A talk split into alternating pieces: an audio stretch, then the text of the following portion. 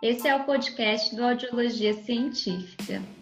Mais um espaço para a gente compartilhar conhecimentos sobre audiologia e outros assuntos que sejam relevantes para a nossa área. Meu nome é Isabela Matos, sou fonoaudióloga e doutoranda em ciências. Meu nome é Maria Carolina Ferreira, eu também sou fonoaudióloga e doutoranda em ciências. Sejam bem-vindos!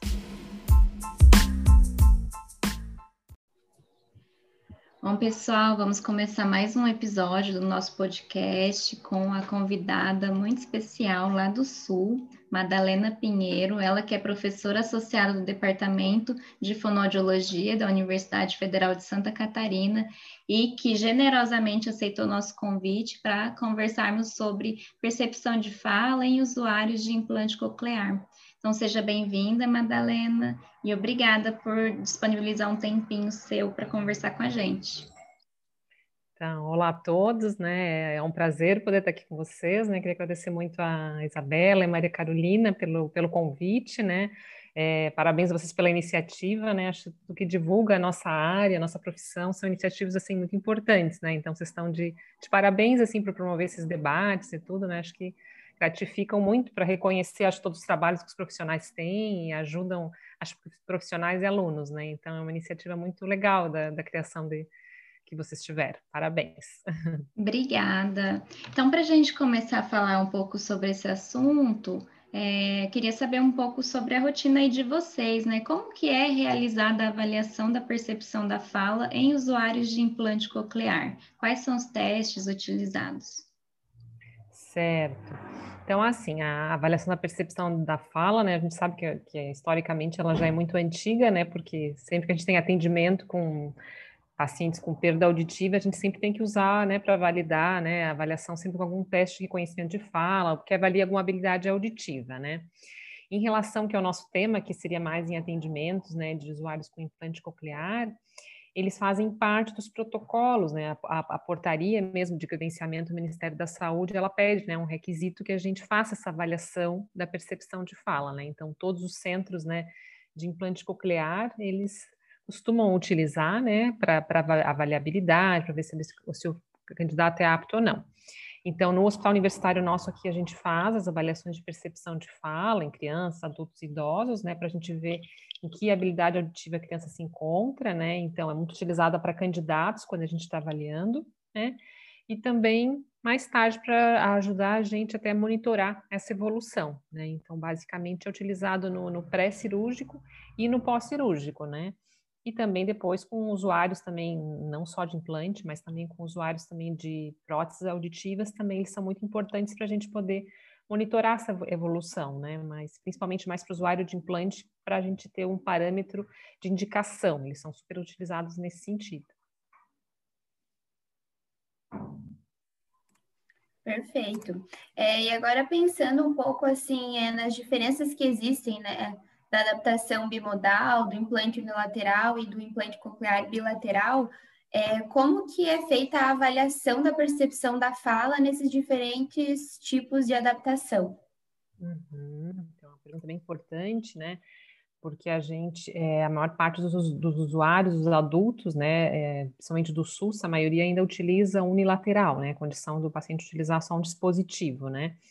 É, o, a bilateralidade veio com a portaria essa de 2014, né, mas a, a cirurgia simultânea no, no, no, adulto, ela ainda não é, não é possível, né, eles têm que usar um tempo, fazer um, né, para ter bom ter um, um desempenho para depois fazer sequencial do outro lado, né, principalmente no SUS isso, né.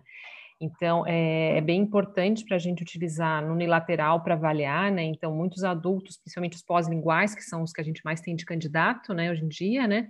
Porque um adulto, para fazer a cirurgia de implante coclear, ele tem que ter tido, né? É muito difícil um adulto pré-lingual fazer uma cirurgia de implante coclear. A gente atende mais pós-lingual porque tem que ter desenvolvimento de linguagem oral, né? Então, é, no unilateral, a gente avalia muito a habilidade auditiva de reconhecimento de fala, né? Então a gente vai ver em que estágio que esse paciente está.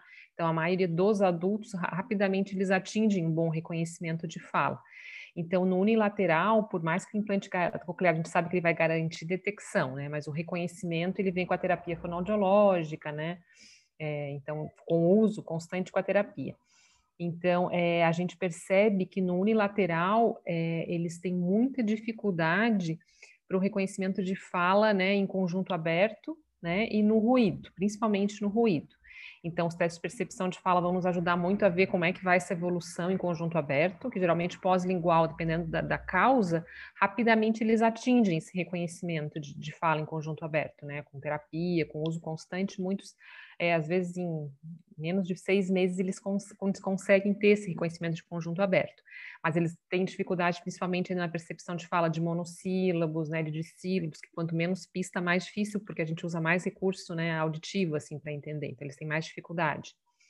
É, e nos é, bimodais, né, o bimodal, lembrando que seria né, quando o paciente utiliza um implante coclear e no outro lado um dispositivo de amplificação, é, eles vão ter, a gente, a gente geralmente faz, é, estimula muito esse uso da estimulação bimodal, principalmente em usuários que têm resíduo auditivo do outro lado, né? Então, deve ser estimulado, querendo ou não, o implante coclear, ele é uma cirurgia, né? Então, se o paciente tem resíduos auditivos na orelha que não foi implantada e tem um bom desempenho de fala, se encoraja que o paciente continue, continue utilizando isso, né? E hoje em dia a gente tem tanta, tantos recursos nos algoritmos que permitem essa conectividade dos dispositivos, né, de amplificação, de estimulação elétrica, então, com certeza são muito encorajados nesse sentido, né? Então, o paciente bimodal, né, a gente até tem uma pesquisa que, que a gente fez aqui na Universidade Federal de Santa Catarina de acompanhamento de pacientes unilaterais e bimodais. E a gente verifica que o bimodal, ele tem uma melhor percepção temporal, bem melhor do que aquele usuário só unilateral, né? Então, além de favorecer o que a gente fala no ruído, a bilateralidade, né, a gente percebe que também outras questões centrais, além do reconhecimento de fala, como a ordenação temporal, ela é significativamente melhor nesses pacientes, né, então eles têm bem melhor benefício do que os outros, assim. E a bilateralidade, a gente sabe, né, que o paciente que consegue fazer a bilateral, que tem, né, o, o, o implante bilateral, é, ele tem reconhecimento de fala no ruído, principalmente superior e também de, de processamento temporal aos estudos, né, do, do unilateral. É, não tem consenso assim na literatura em relação à bilateralidade e bimodalidade, né? A gente vê que tem vários pacientes, dependendo do resíduo auditivo, tem alguns estudos que mostram que se assemelha, né? Agora, claro, se a gente pegar um paciente que tem perda profunda bilateral, óbvio que o, o implante coclear bilateral vai ser superior ao bimodal, né?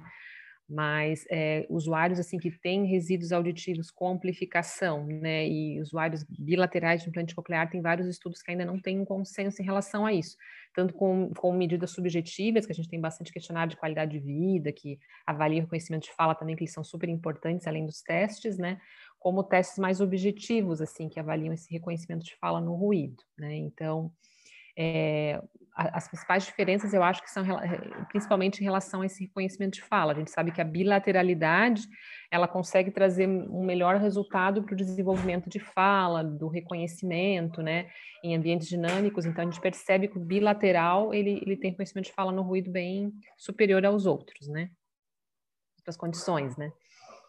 E e tem algum teste assim específico que vocês costumam utilizar? Porque ali na FOB a gente fica bastante na parte de amplificação sonora, é, adaptação de aparelho, né, auditivo, e a gente utiliza bastante o RINT é, e os testes de percepção de fala da Maristela Júlio Costa. Não sei como é que é para vocês ali é, esses testes, se vocês utilizam, se tem outros.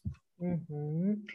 Então, acho que o que vocês falaram são os principais, né? Eu acho que, né, a universidade, né, a Universidade Estadual de São Paulo, a USP de Bauru, acho que é o, é o berço das pesquisas da área de percepção de fala. Acho que muita evolução que a gente teve se deve, né, ao pioneirismo da, dessa universidade, né? Então, acho que a gente utiliza com certeza o protocolo que vocês usam é pioneiro, acho que na maior parte dos centros, né? Então, a gente usa a maior parte dos estímulos que, que, que são pioneiros daí, né? As, as, sentenças, aquelas da, da, Valente, são muito utilizadas, só que a gente não tem elas gravadas, né? Porque acho que elas não são comercializadas, né? Acho que vocês e alguns centros utilizam elas com, com gravação, mas isso a gente não tem disponibilizado para todos os centros, né? Eu não sei se na FOB tem com gravação, porque eu lembro de ver a. Não tem, né, Isa? Tem a folhinha lá, a gente faz falado mesmo. A viva voz, né? Então, assim. É nos serviços de, de, implante, na rotina do dia a dia, a gente usa ainda muito a viva voz, essas, essas sentenças, né? Que a gente sabe que não é o ideal, porque o ideal sempre vai ser mais controlado, principalmente para pesquisa, é se a gente tiver a gravação, né? Com certeza seria melhor. Mas a rotina do serviço a gente ainda utiliza muito a viva voz, e para pesquisas, que a gente tem muita pesquisa com os usuários né, já de implante, a gente utiliza a gravação porque a gente faz mais na clínica escola, né? Então aí os pacientes vêm um dia só para fazer os testes, né? Porque talvez não sei como é a realidade de vocês, mas a maioria são de fora, né? Então passa pela equipe multidisciplinar, às vezes demora muito, e aí a parte de pesquisa às vezes é difícil de fazer no dia. Então por isso que às vezes a gravação a gente não consegue fazer de rotina ainda no serviço. Então a gente tem um dia separado que esses pacientes vêm para fazer pesquisas, né? E aí a gente usa muito, né, o material, acho que da Maristela Júlio Costa, ele também é bem pioneiro, ele é padronizado, ele tem um ruído muito bom, né, de espectro de fala, então a gente utiliza ele bastante, a gente vê a diferença que esses pacientes têm, né, quando a gente faz uma gravação, às vezes ele é 100% no reconhecimento de fala, em conjunto aberto, é, a viva voz, mas a hora que a gente utiliza um teste de percepção de fala gravado, às vezes eles, muitos, assim, tinham 80, 70, às vezes não conseguem nem fazer, ou é muito baixo esse reconhecimento de fala, né, e aí a gente vê que isso imita mais a situação do cotidiano do dia a dia, né? Então, muitos tem, a gente tem isso, né? Então, a gente usa muito da Maristela Júlio Costa. O RINT a gente tem, mas mais por pesquisa, né? A gente tem uma pesquisa que a gente realizou, um estudo multicêntrico com o pessoal da, da Cochlear, então a gente tem ele disponibilizado para os usuários da Cochlear, que a gente tem essa disponibilidade de utilizar. A gente sabe que ele, ele é ótimo, né? Porque ele, ele próprio gera o ruído, ele próprio gera a relação sinal-ruído automaticamente, né? No software, isso automaticamente é gerado. E no da Maristela, a gente manualmente tem que acender para calcular a relação sinal-ruído, né? Então, a gente vê muitos alunos, às vezes, têm essa dificuldade de controlar, né? Porque a gente tem que ver quando sobe, quando que desce, então passa a ser manual isso, né? Então, acho que o Hint tem a grande vantagem, porque a gente vai ter um software e ele automaticamente que o paciente erra as palavras, né? Para muita gente que não conhece ele, a gente consegue clicar na, nas palavras que foram erradas e aí a gente consegue que ele suba automaticamente e diminua esse ruído, né? Então, eu acho ele excelente, seria ótimo se a gente tivesse ele para todos os pacientes de, de, de, do dia a dia, né? Eu acho que a grande vantagem dele em relação ao da Maristela é essa questão da praticidade no uso, né? E a gente está desenvolvendo aqui na Universidade Federal de Santa Catarina, junto com o software, que é junto com o pessoal da Engenharia Mecânica, do Laboratório de Vibração e Acústica, é um software que é o Persona, que ele, a gente está estudando faz uns dois anos um conjunto de frases que a gente disponibilizou, na verdade a gente está no prelo, né, logo vai sair em publicação, mas a gente estudou junto com o pessoal da Linguística aqui da Universidade Federal de Santa Catarina, era um banco de fala que é da Seara, que é uma professora também do curso de Linguística, que ela criou há um tempo atrás, se não me engano, em 94, ela criou um conjunto de frases que eram 200 frases, né? Então, como ela faz parte da Universidade Federal de Santa Catarina, a gente teve o consenso dela e a gente atualizou essas frases, né? Porque tem várias gírias, várias expressões que, que mudam muito, né? Muito dinâmica a linguagem, né? Então, a gente fez toda uma atualização dessas 200 frases, a gente teve julgamento de juízes que analisaram o conteúdo delas, né?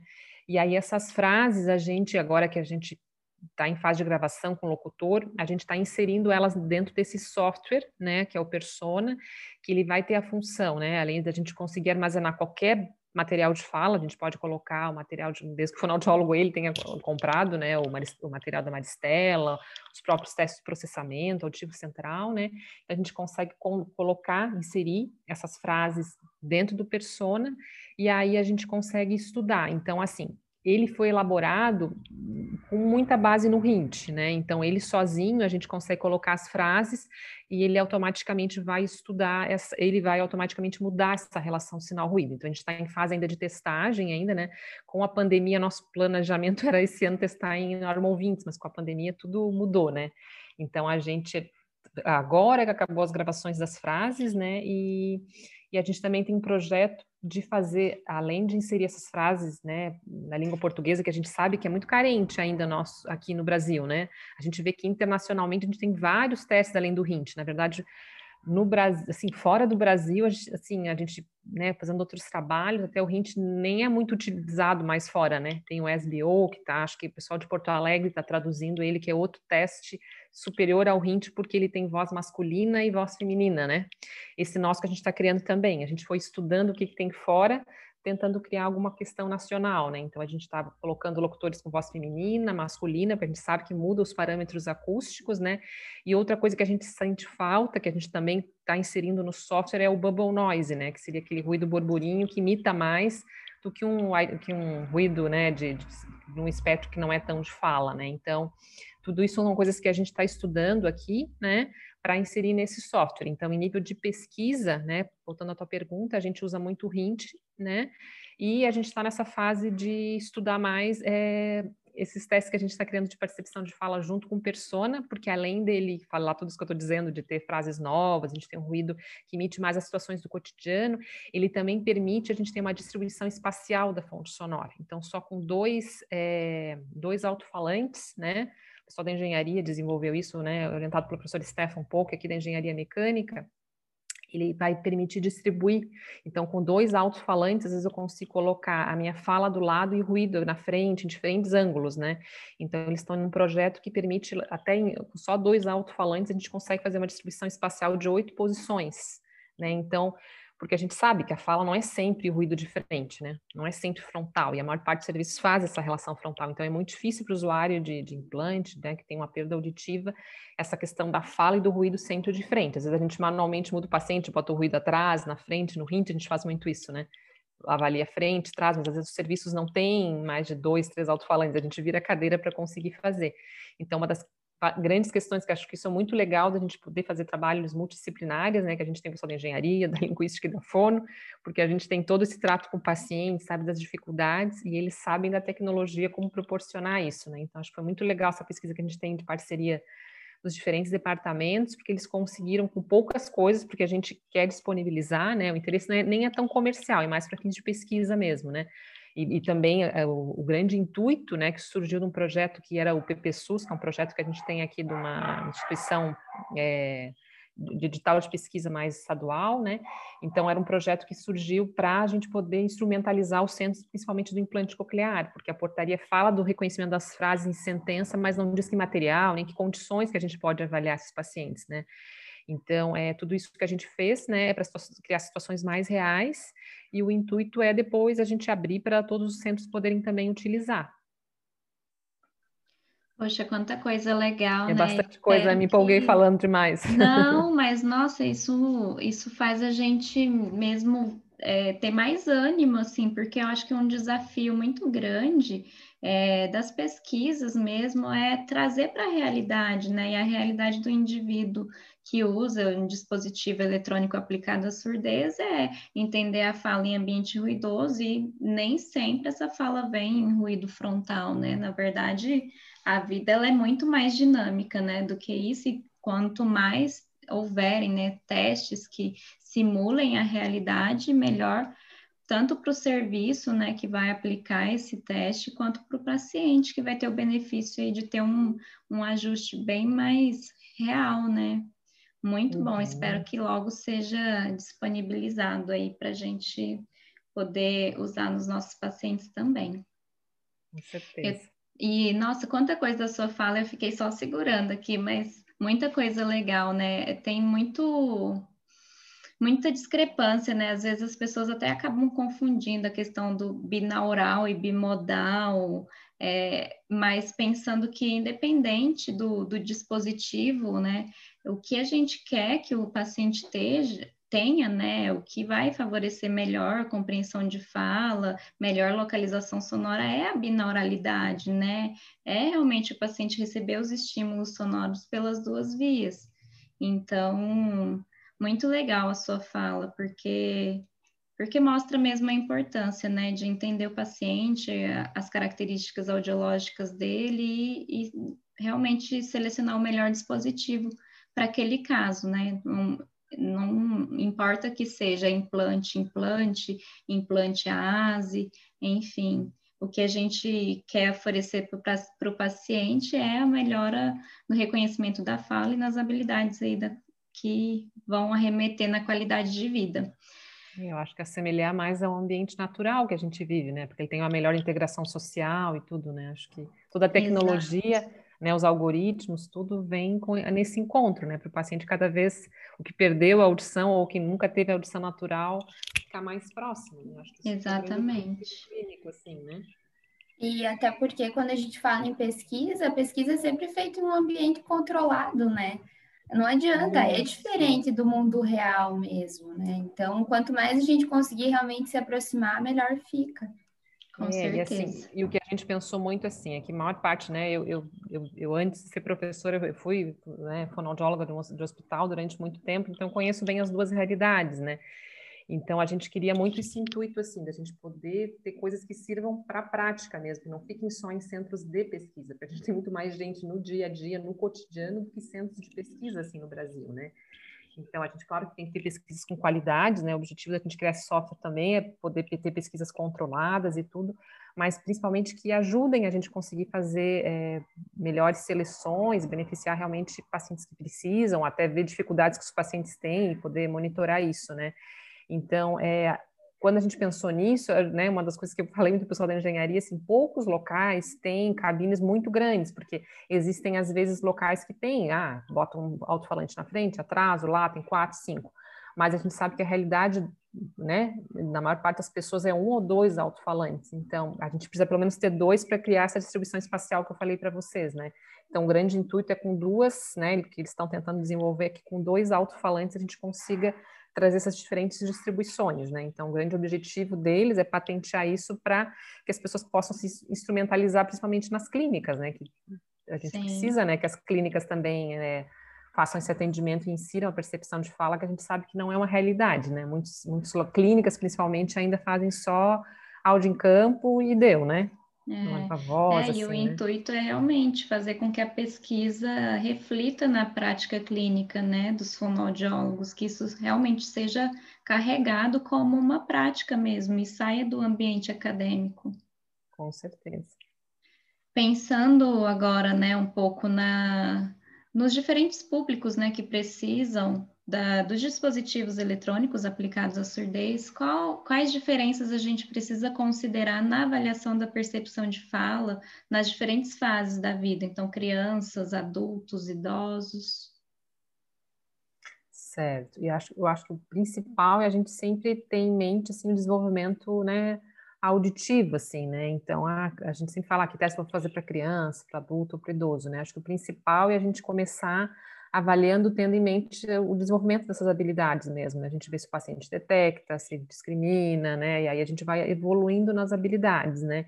Então, para as crianças, principalmente, a gente vê que os candidatos, às vezes a gente tem muitos protocolos para avaliar, né? Mas muitas vezes o candidato que nunca usou, que ainda não tem benefício, muitas vezes a gente para na detecção ou na discriminação, né? Crianças que usaram um pouco mais tempo, que já têm mais, lá, uns quatro anos que já usaram, Antes elas conseguem chegar no reconhecimento auditivo, né? Mas a maioria não. Então, quando é candidato, né? Eu sempre falo isso muito para os alunos. A gente tem que ver em que, em que nível de habilidade essa criança está, né?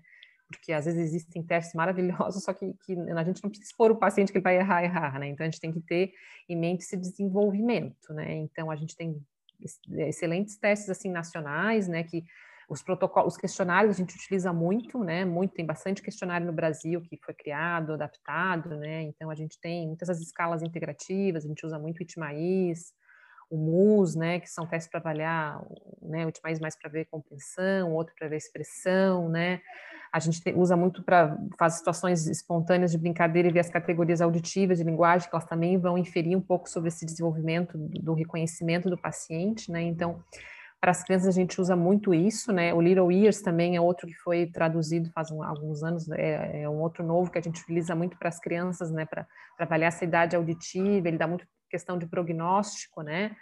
Então, é, são os, o, o, GASP também é um que a gente usa muito, muito nas crianças, né? Eu acho que carece ainda muito na população infantil a gente ter teste de percepção de fala é, que avaliem esse reconhecimento em conjunto aberto, né? Acho que a universidade de vocês tem também, né? Acho que o, o, o PINT, né? Eu não tenho experiência com ele, né? Mas acho que vocês têm uma professora que trabalha bem com essa questão do FM, que é de Bauru, não tem experiência, mas eu já, já ouvi falar que também ele é um teste muito legal para crianças usuárias de, de, de sistema da Regina, né? Isso, Regina Tangerino. Isso, a Regina Tangerino, então, ela tem, eh, já ouvi falar, mas eu não tenho experiência com ele também, que acho que é um dos poucos que a gente tem nacionalmente, né, que a gente até está pensando em criar testes para crianças nesse persona, e a gente fez um estudo na literatura, quase não tem, então o que a gente encontra é muito do, do, da Regina mesmo, né, então a gente tem que ter em mente todo esse desenvolvimento, né, e é, para os adolescentes, adultos e idosos, a gente acaba utilizando os mesmos protocolos, né? Então a gente usa muito os básicos, né? Que são bem do protocolo de Bauru, que é reconhecimento de sons do Ling, depois a gente iria para palavras, conjunto aberto, conjunto fechado, e aí a gente pode depois evolucionando utilizando esses testes com com ruído, com frases, né? Então, acho que a grande diferença aqui para os adultos, né, em relação às crianças, é, é, o conteúdo linguístico que é muito diferente, né? A gente vai ter frase, isso é, isso é muito, muito importante, né? Que a gente tenha testes que sejam das situações do cotidiano, que sejam próprios para a idade, né? A gente sabe que o usuário de, de, de implante coclear, muitas vezes, ele não tem a idade cognitiva condizente com a idade, né? É, a auditiva e cronológica às vezes não batem, a gente vê às vezes adolescente que se comporta com criança, que a gente sabe que o tempo de privação auditiva infere também toda essa cognição, né? Então tudo isso é muito importante ter em conta. A gente tem adolescente que a gente, às vezes a gente usa o GASP, que é um teste infantil, para ver as habilidades auditivas, porque eles não evoluem mais que isso, né? E já um adolescente, né, super estimulado, não, a gente já consegue fazer testes que a gente já faz com os adultos, né? Então é muito importante a gente ter em consideração isso, a idade cronológica, a questão cognitiva, né? E o desenvolvimento das habilidades auditivas. Então a gente utiliza muito com os adultos esses testes de percepção de fala gravados, com ruído, e também para pesquisa a gente faz muito testes assim cognitivos também, né? Então é, é bem, bem importante a gente utilizar, né? A gente usa muito a gente tem parceria com as professoras aqui da linguagem, a gente utiliza muito MOCA, que é, um, é uma triagem também das habilidades cognitivas, que a gente encontra ele mais completo que o Minimenton, então ele é bem legal, a gente tem isso também para é, avaliar o reconhecimento de fala e comparar também com os resultados do MOCA, porque o MOCA ele é mais fácil da gente aplicar do que utilizar aquelas baterias neuropsicológicas que são bem maiores, assim, né, que aí precisa de outro profissional junto, né. Então, acho que tudo isso é bem importante a gente levar em consideração, porque a gente tem material, mas a gente também tem que saber em que situações aplicar ele, né? Bem isso, né? É importante saber aonde utilizar, não adianta saber só que, que existe, né? A opção tem, mas, mas é importante a gente entender o porquê usar, né? É, e agora pensando um pouco assim, antes da ativação do implante coclear, é possível realizar alguma outra estimulação? Como que funciona esse processo? Antes do, do implante, qual é a estimulação? Antes, antes da ativação do implante, é possível a gente realizar alguma estimulação é, auditiva, ah, sim, sim, de alguma forma que possa entendi. ajudar, auxiliar o paciente? Claro. Então, acho que é uma pergunta bem importante, né? Porque muitos pacientes acham que, sei lá, foi aprovado que não vai mais precisar usar nenhuma amplificação, né? A nossa fila de espera aqui, ela não é pequena, né? principalmente os adultos, eles, a gente tem um centro né, no SUS aqui em Santa Catarina, então a nossa fila de espera chega às vezes a demorar dois anos, né? As crianças demoram uns nove meses, às vezes, e os adultos demoram, chegam a demorar dois anos. Então a gente sempre salienta muito isso, da importância de continuar utilizando né, o aparelho de amplificação sonora convencional, né? Os pacientes que a gente já vê na avaliação que poderiam se favorecer com melhor treinamento de leitura facial, continuar essa, essa estimulação né, auditiva, né? Então, é super importante que eles permaneçam utilizando, né? Porque a plasticidade, tudo, tudo que o paciente utiliza a mais de, de, de recurso auditivo, isso vai ajudar depois no pós, né? Não adianta só ir para a seleção aprovar e esquecer do aparelho de amplificação convencional, né? Então, é super importante ele permanecer utilizando, com certeza, né?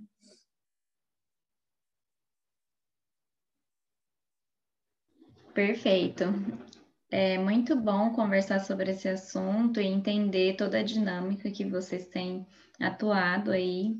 E, nossa, desejo muito boa sorte. Espero que, apesar da pandemia, que dificultou bastante, né, todos os trabalhos, tudo o que se refere né, ao meio científico, acadêmico. Espero que dê tudo certo e que logo, logo a gente pode, possa estar colhendo os frutos daqui de Bauru, a Carol lá da cidade dela, que isso venha para ajudar mesmo.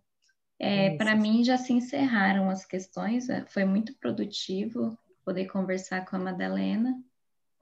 A gente só queria agradecer, professora, por ter aceitado prontamente o nosso convite. Acho que o que a gente faz aqui é sempre tentar trazer, aproximar um pouco a ciência, né, do, do da clínica, né? Muitas vezes você está atendendo se perde um pouco né, essa questão da ciência, uhum. ou às uhum. vezes com uma linguagem muito distante, justamente pelo, por tudo que a gente já falou, que quando a gente faz pesquisa em um ambiente controlado, é diferente, não se traz muito para a clínica, né, o que se vê na pesquisa, em muitos casos.